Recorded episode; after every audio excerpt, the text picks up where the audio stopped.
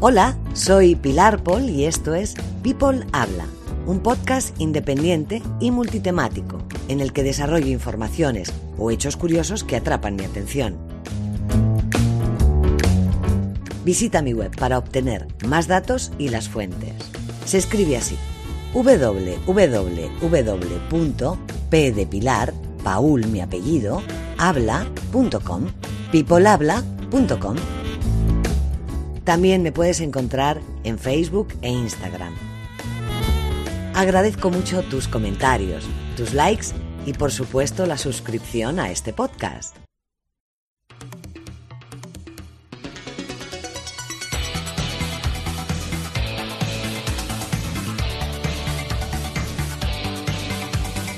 Sobre las identidades de género, la propuesta de la ley trans y la silla de la discordia con el doctor Fernández Pino.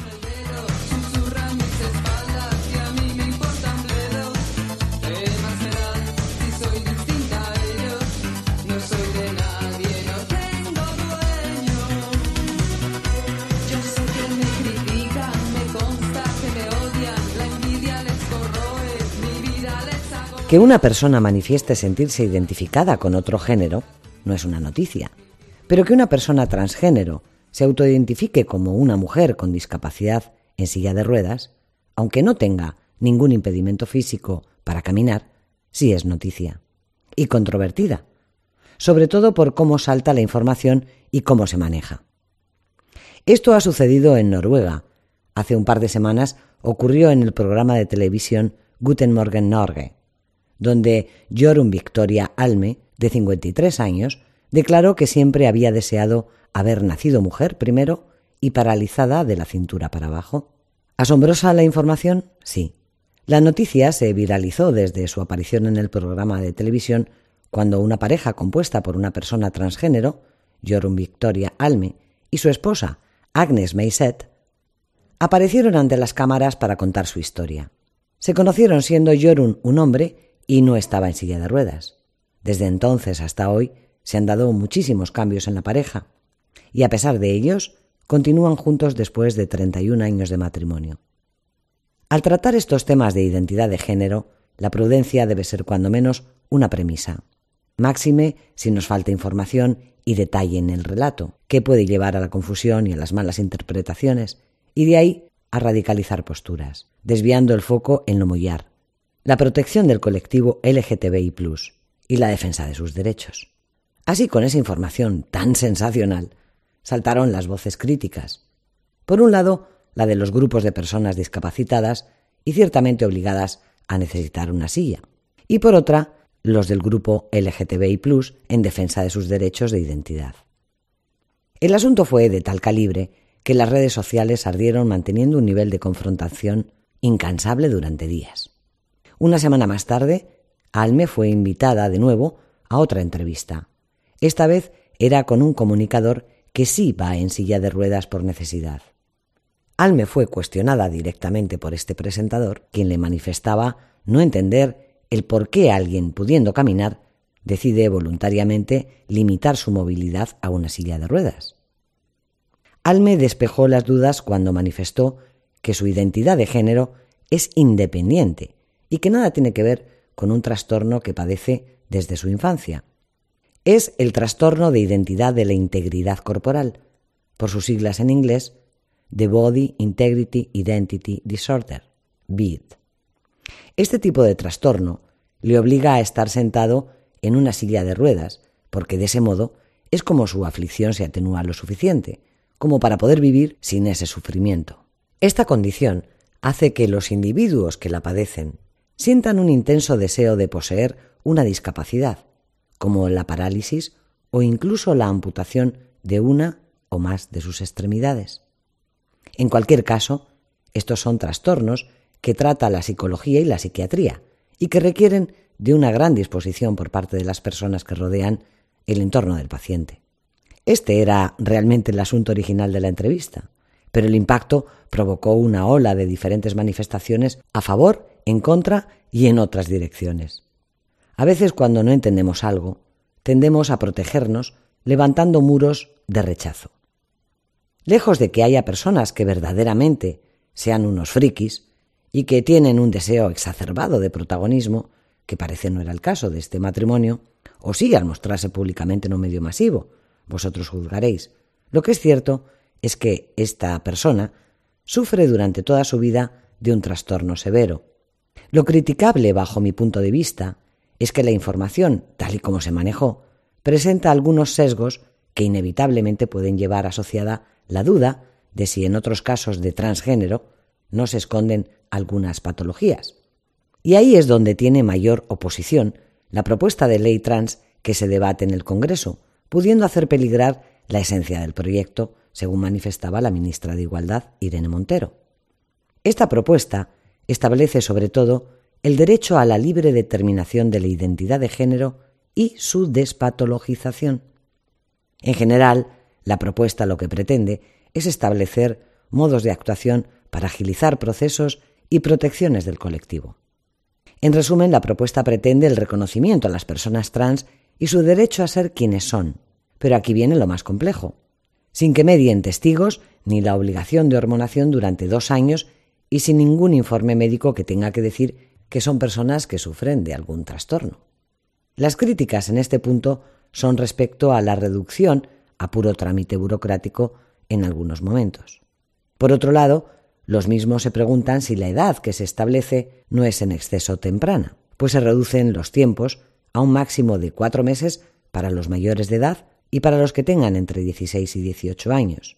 Y los que estén entre 14 y 16 necesitarán la autorización paterna o materna. Y para quienes estén entre los 12 y 14 años, el procedimiento se podrá realizar a través de un expediente de jurisdicción voluntaria. Por último, en cuanto al cambio de nombre, también los menores de 12 años podrán hacerlo en el Documento Nacional de Identidad. La ley también pretende proteger el derecho a las personas transmigrantes que podrán cambiar los documentos expedidos en España si en su país de origen no tienen garantizados sus derechos. Respecto a los niños y niñas intersex, no se podrán realizar cirugías de modificación genital. También se ampliará el plazo para que sus familias registren su sexo. Entre los dos socios de gobierno parece que no llegan a un acuerdo, y el PSOE ha registrado algunas enmiendas a la ley que, según el colectivo afectado y la propia ministra, se considera que atentan contra el corazón mismo de la ley. En concreto, los socialistas quieren endurecer la autodeterminación de género en menores de 16 años y también el proceso en caso de reversión del cambio de género. Para unos es limitar de forma inaceptable y en contra de sus derechos y para otros es una cautela obligada. Hay que recordar que actualmente la legislación española exige un diagnóstico médico de disforia de género y un tratamiento hormonal de dos años para que una persona transexual pueda cambiar su sexo en el registro. También hay que decir que la Organización Mundial de la Salud dejó de considerar la transexualidad como un trastorno en el 2018. La despatologizó. Sea como fuere, un cambio de ley en este sentido es un gran avance en muy pocos años si tenemos en cuenta que, por ejemplo, la homosexualidad se despenalizó hace tan solo 44 años en España. Desde allí hasta ahora ha habido muchos cambios que hay que seguir revisando y actualizando, también en nuestra forma de ver el mundo y su diversidad, y actuar en la protección a grupos vulnerables. Por supuesto que los avances en este sentido chocan duramente con las opiniones más inmovilistas que suelen ser de carácter religioso o de grupos más radicales como el movimiento global antigénero y también las sociales y culturales que todos hemos vivido. He llegado a escuchar algunas opiniones dignas de vergüenza ajena. ¿Por qué deberían usar el baño público de mujeres? ¿O por qué debo pagar en relación a la asistencia pública y gratuita el capricho, el capricho, capricho, ¿eh? de una persona? Para entender un poco la ley. A partir de ahora las personas pueden comparecer en cualquier oficina del registro civil e informar de su disconformidad con el sexo asignado. Las personas trans dejan de ser consideradas como personas con una patología. Menos mal. Para el cambio de sexo no se necesitará la hormonación durante dos años ni examen psicológico. Los menores pueden decidir y a partir de los 16 años podrán acudir al registro civil y entre los 14 y los 16 años lo podrán hacer con consentimiento de sus representantes legales. y entre los 12 y 14 mediante la autorización judicial. Los menores de 12 años podrán cambiar de nombre sin prueba testifical. Y hay otras más, la prohibición de las terapias de conversión, el acceso a las técnicas de reproducción asistida para personas que puedan gestar o la filiación de los bebés nacidos de mujeres no casadas. Y por primera vez se legislan en nuestro país los derechos de las personas intrasexuales. Hoy, para poder entender mejor algunas cosas, tengo el gusto de presentaros al doctor Fernando Espí, que es un psiquiatra español que trabaja ni más ni menos que en el Departamento de Psiquiatría del Hospital General de Massachusetts, en Harvard, y que muy amablemente nos regala unos minutos de su tiempo. Fernando Espí, además, es otro podcaster de gran éxito. Su trabajo lo podréis escuchar en El último humanista. Además, es autor de varios libros en su materia y colabora con muchos programas de radio donde siempre su punto de vista es muy valorado gracias al nivel clínico que tiene en su especialidad. Gracias, querido Fernando. Es un placer volver a tenerte en People Habla. Fernando, bajo tu visión, ¿debería seguir existiendo esa figura clínica en el proceso? ¿En qué aspectos? ¿O por qué lo destacarías? Sí, la verdad es que es un tema interesante porque, claro, eh, la, dependiendo de para qué y cuál sea el objetivo. Entonces, yo creo que es bueno siempre que haya un médico eh, la gente no se lo tiene que tomar como algo negativo, sino como, no sé, cuando uno se va a someter a una intervención, pues es bueno que hable con un médico. Entonces, todo el mundo cuando tiene cualquier interés en hacerse una cirugía, pues es evaluado por un médico y estas cirugías, pues, y estos tratamientos hormonales y la cirugía, pues las tiene que hacer un cirujano y tiene que haber un médico eh, preferiblemente especializado en, sexualidad o en, endocrinología que pueda ayudar con estos eh, tratamientos.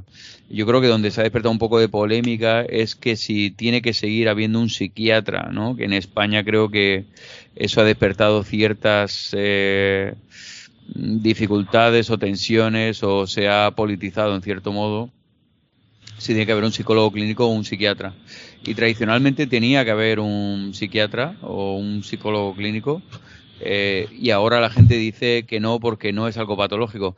La transensualidad no ha sido algo patológico y desde hace ya muchos años no se considera algo patológico, pero eh, muchas veces se aconsejaba que haya un psiquiatra, un psicólogo para evaluar que esta persona realmente eh, quería hacer esto y iba a ser beneficioso para la psicología y lo que más le interesaba al psiquiatra es ver si esta persona sufría psicosis y este interés en hacer un cambio sexual estaba producido por la propia psicosis que sufría la persona. La psicosis es como un eh, trastorno psiquiátrico en la cual la persona pierde la noción de la realidad y el contacto con la realidad. Entonces, a veces es una persona que no ha tenido eh, problemas de identidad sexual y después de que tenga la psicosis empieza a pensar eh, estos temas. Entonces, en esos casos clásicamente estaba contraindicado, aunque ahora eh, se hacen excepciones también en estos casos, pero en los últimos 10, 20 años, si tú psicológicamente estabas, no tenías un cuadro psicótico, no tenías psicosis, no tenías ideas delirantes, que te hacían pensar que tú eh, eras mm, querías hacer un cambio de género y esto no era congruente con tu desarrollo y, y con tu vida, pues eh, a esta persona se le ponía tratamiento para la psicosis y no se le permitía. Y por esto existía esta figura, no era para evaluar si la transexualidad era patológica o no, eso no era lo que nos concernía. Eh, cuando yo hacía evaluaciones, lo que hacía es cercionarme de que esto no era este interés en hacerse un cambio de género no estaba producido, no era una consecuencia o secundario a un trastorno psicótico primario que podía ser tratado, ¿no? Eso ahí es donde estaba la figura clínica, que ahora la quieren quitar. Oye, y en cuanto a la edad, ¿qué es lo que tú opinas? Porque por un lado el colectivo puede estar sufriendo mucho por discriminación y por otros factores sociales y ambientales, y por otro lado da como vértigo tomar decisiones definitivas a edades tempranas.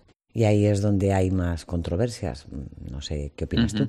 Claro, cuando una persona, eh, digamos, tiene eh, disconformidad con su género y quiere cambiar de género, uno dice, bueno, pues cuando eres adulto puedes hacer lo que quieras, pero ¿dónde está la posible eh, controversia o falta de consenso está en los menores, porque claro, ahí es donde ya sabes que ahí se puede hacer política. Con los adultos no se puede hacer política, pero con esto de los menores se puede hacer política, porque la gente no está muy claro realmente qué es mejor. Es mejor esperarse a que sean adultos, es mejor cambiar, ayudarles con el apoyo paterno a que cambien de género mucho antes. Pues hay un riesgo en las dos, ¿no? Porque tal y como pensamos hoy en día, es hay un cierto riesgo de que si no se le apoya a la persona para que cambie de género, le pueda producir un trauma en el desarrollo, porque uno diría, bueno, pues si yo he nacido eh, sintiéndome hombre y con un cuerpo de mujer, y no me han apoyado médicamente a que yo me cambie, yo he tenido que desarrollarme con un cuerpo que no era el que yo sentía y al, y al tener que sufrir todo el desarrollo esto me va a producir un trauma, me va a producir un trastorno por estrés postraumático, voy a necesitar tratamiento psiquiátrico por esto. Esto es lo que ellos están aduciendo. Pero también es verdad que en el desarrollo existe eh, variabilidad. O sea, cuando una persona tiene eh, 13 o 14 años, eh, muchas veces existe eh, variabilidad. Entonces yo creo que hay poca investigación al respecto y muchas veces opinan los médicos o los psiquiatras, pero dan su opinión personal como ciudadanos, porque eh, es difícil publicar a favor o en contra, porque además son temas que están muy eh, politizados, pero en el fondo lo que hay detrás de todo esto es eh, el intentar comprender qué sería mejor. Claro, claro.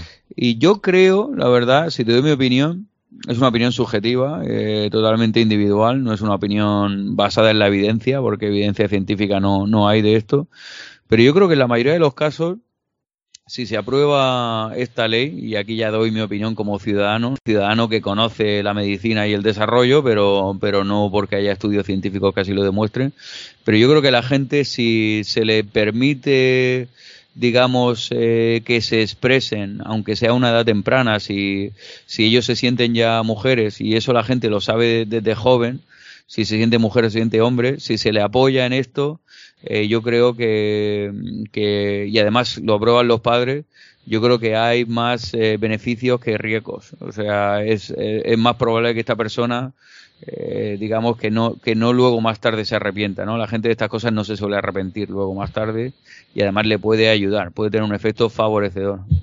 Yo nunca he visto a nadie que se haya arrepentido de esto. O sea que, que yo creo que en general esta ley yo creo que está bien, de verdad. Y es verdad que eh, está aumentando la incidencia de la variabilidad sexual, la variabilidad de género, la variabilidad de orientación sexual, la, ambivalencia sexual, a todos los niveles está aumentando mucho, la no definición de la sexualidad. Pero esto es como está cambiando nuestra sociedad. Yo creo que es por la permisibilidad que existe que, que a uno pues eh, tiene un factor ambiental, eh, el cómo nos expresamos sexualmente, que conforme hay más permisibilidad eh, sexual, la sociedad queda menos encorsetada y se expresa de manera mucho más diversa.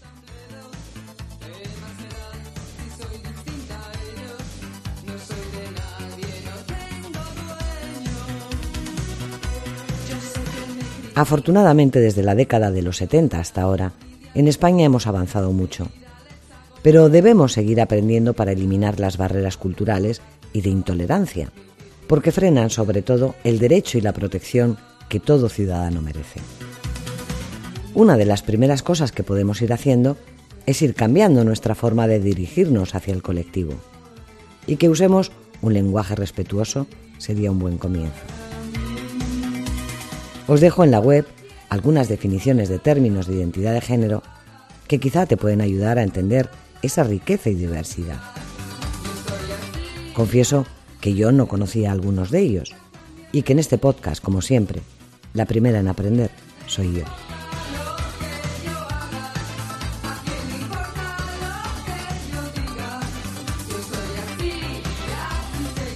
Y ahora volvemos al inicio del episodio, cuando relataba la historia de Alme y cómo con un par de ingredientes mezclados convenientemente podemos generar un debate controvertido, bajo mi punto de vista poco ético porque daña mucho a un sector que ya es bastante vulnerable.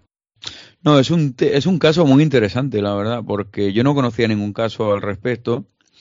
Pero una cosa es la identidad de género, eso yo creo que la sociedad ya aprueba estas cirugías y la seguridad social y la mayoría de las compañías de seguros aprueban estas cirugías de cambio de género.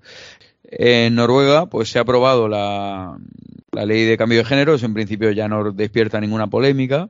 Donde está la polémica es en que le han pagado una silla de ruedas. En principio, si uno dice, oye, yo me siento que yo quiero ir en silla de ruedas, ¿no? Y tú te compras una silla de ruedas, y entonces ahí no hay polémica, ¿no? O sea, es como si yo mañana me levanto y me siento que quiero ir en silla de ruedas, si me la pago yo la silla de ruedas, no hay problema. Entonces está la polémica es que te la pague la seguridad social la, la silla de ruedas, porque dicen, no, solo se la voy a pagar a la persona que tiene una lesión física que no le permita ir en silla de ruedas. Claro, la gente no entiende que una lesión o, un trastorno, o sea, un trastorno de, de identidad de la integridad corporal requiera efectivamente el uso de la silla de ruedas.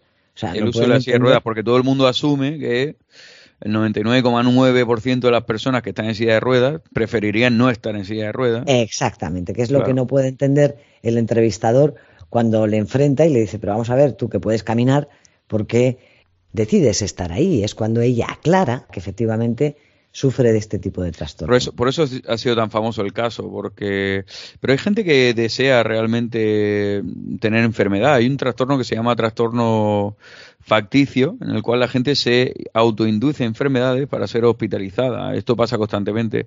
Lo que yo creo que la silla de ruedas en realidad es poco polémico, porque uno tiene derecho en realidad a sentirse que quiere en silla de ruedas que le pague la silla de ruedas el gobierno o no, ahí sí que podría haber un poco de debate, ¿no? Por decir, oye, mira, pues sí, tú quieres tener, ir en silla de ruedas, pero no tienes ninguna lesión, con lo cual págatelo tú.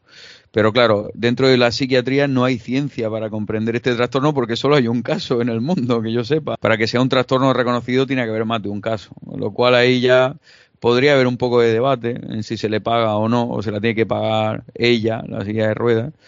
Y luego ya donde habría más polémica es en el cual yo como identidad siento que tengo que estar en una silla de ruedas y quiero que la seguridad social o el seguro, en Estados Unidos el seguro a esta persona no le pagaría la silla de ruedas, pero bueno, en, Noruega sí, porque bueno, pues, eh, pues en Noruega ha decidido que sí que se la paga, ¿no?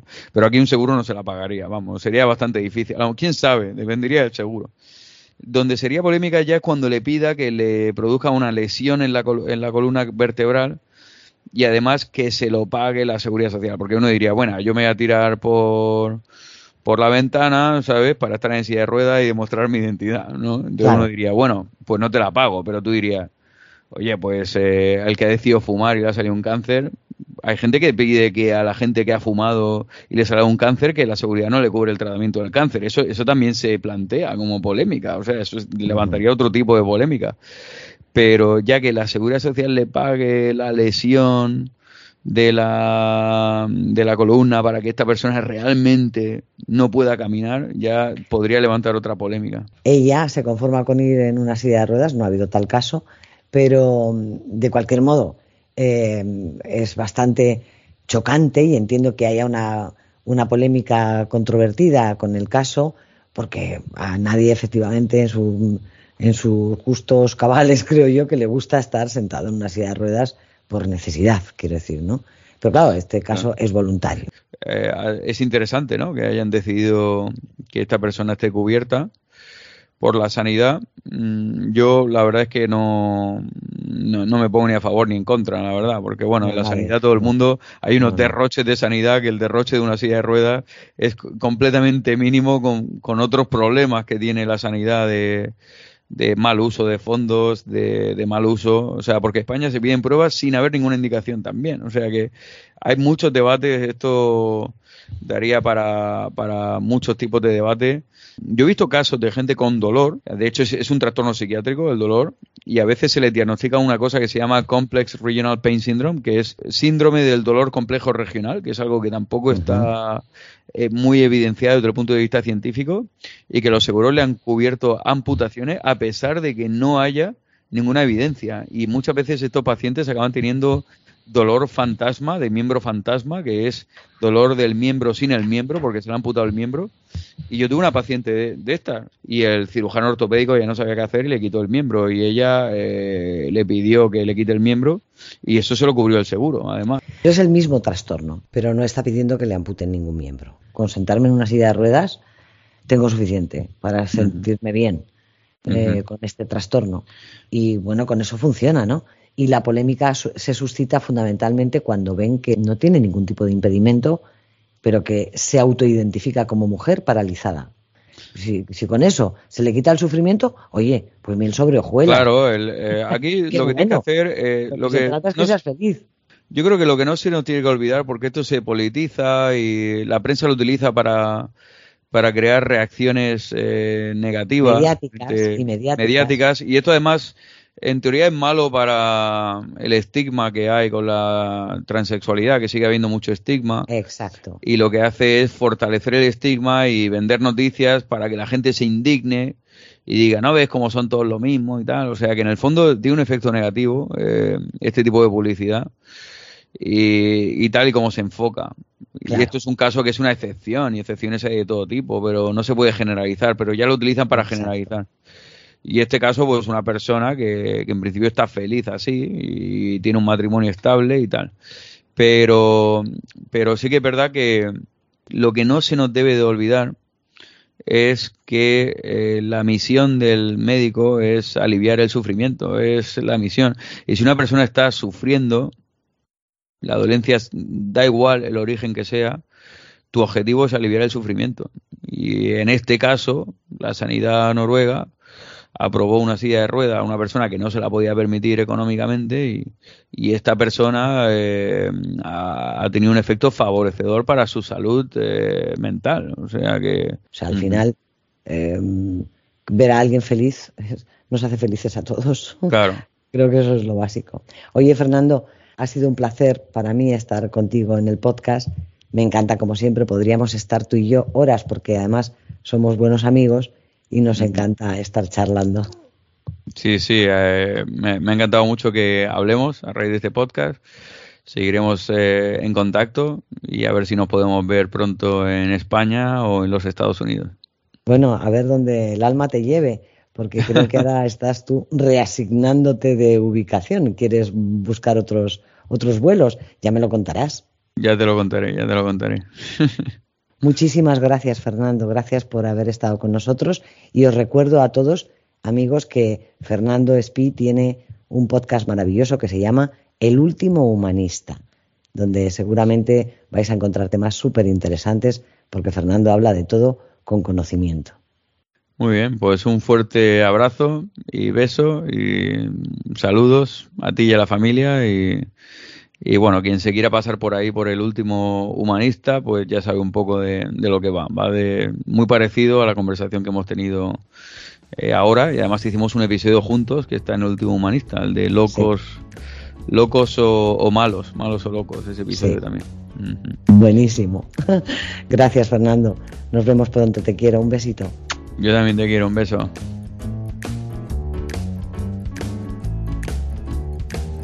Nadie nace odiando a otra persona por el color de su piel o su origen, su sexualidad o su religión.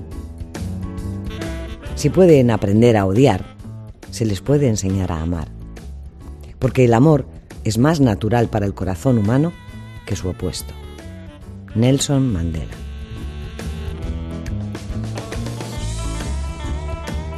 Hasta aquí el episodio de hoy.